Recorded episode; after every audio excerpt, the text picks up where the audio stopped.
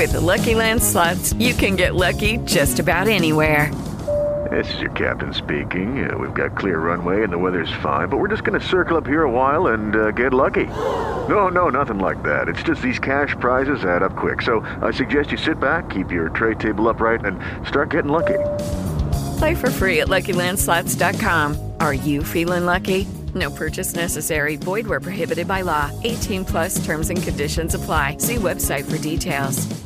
With Lucky Land slots, you can get lucky just about anywhere. Dearly beloved, we are gathered here today to. Has anyone seen the bride and groom? Sorry, sorry, we're here. We were getting lucky in the limo and we lost track of time. No, Lucky Land Casino, with cash prizes that add up quicker than a guest registry. In that case, I pronounce you lucky. Play for free at LuckyLandSlots.com. Daily bonuses are waiting. No purchase necessary. Void where prohibited by law. 18 plus. Terms and conditions apply. See website for details. Todas las noticias, todas las voces. Prepárate para escuchar. Una voz de primera para entender a la cuarta. Por Ricardo Monreal.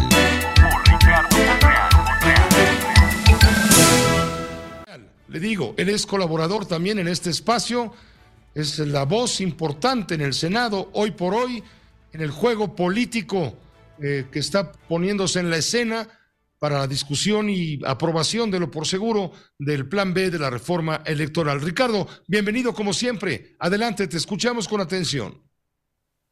¿Qué tal, Pepe?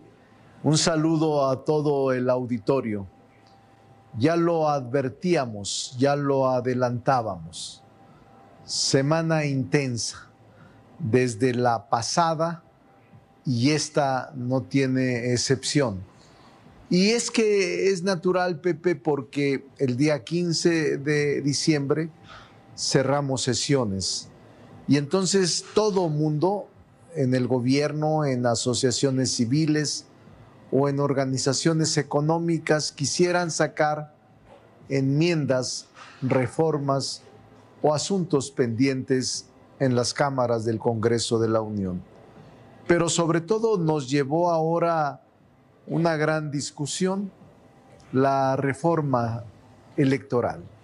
Estas seis leyes que contienen distintas disposiciones, más de 500 artículos modificados y que sí son un nuevo sistema electoral que viene a incursionar en el México moderno frente a una elección que no tendrá precedente en el 2024, la más grande en la historia de México.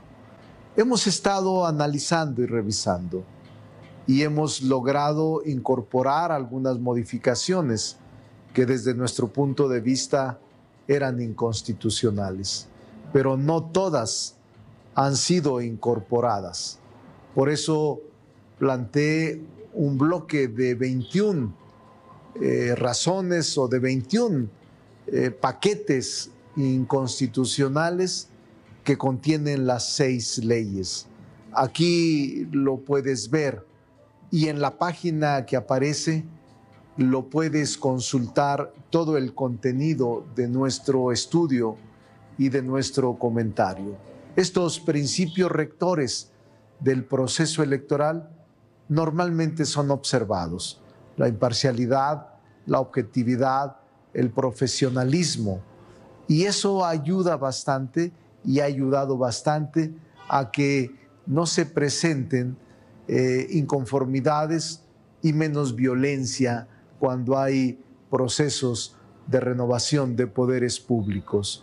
Por eso yo insisto en que tenemos que hacer un esfuerzo porque el órgano electoral siga determinando el proceso con imparcialidad, objetividad y profesionalismo. Se critica el exceso, se ha cuestionado también que algunos de los consejeros hayan actuado con un protagonismo desmedido y enfrentado a determinados funcionarios públicos o partidos políticos y que ese exceso de protagonismo rebasa el sentido de la objetividad del órgano electoral. Todo eso lo estamos revisando, Pepe. Quizá eh, en los próximos días, antes del día 15 de diciembre, agotemos este esfuerzo.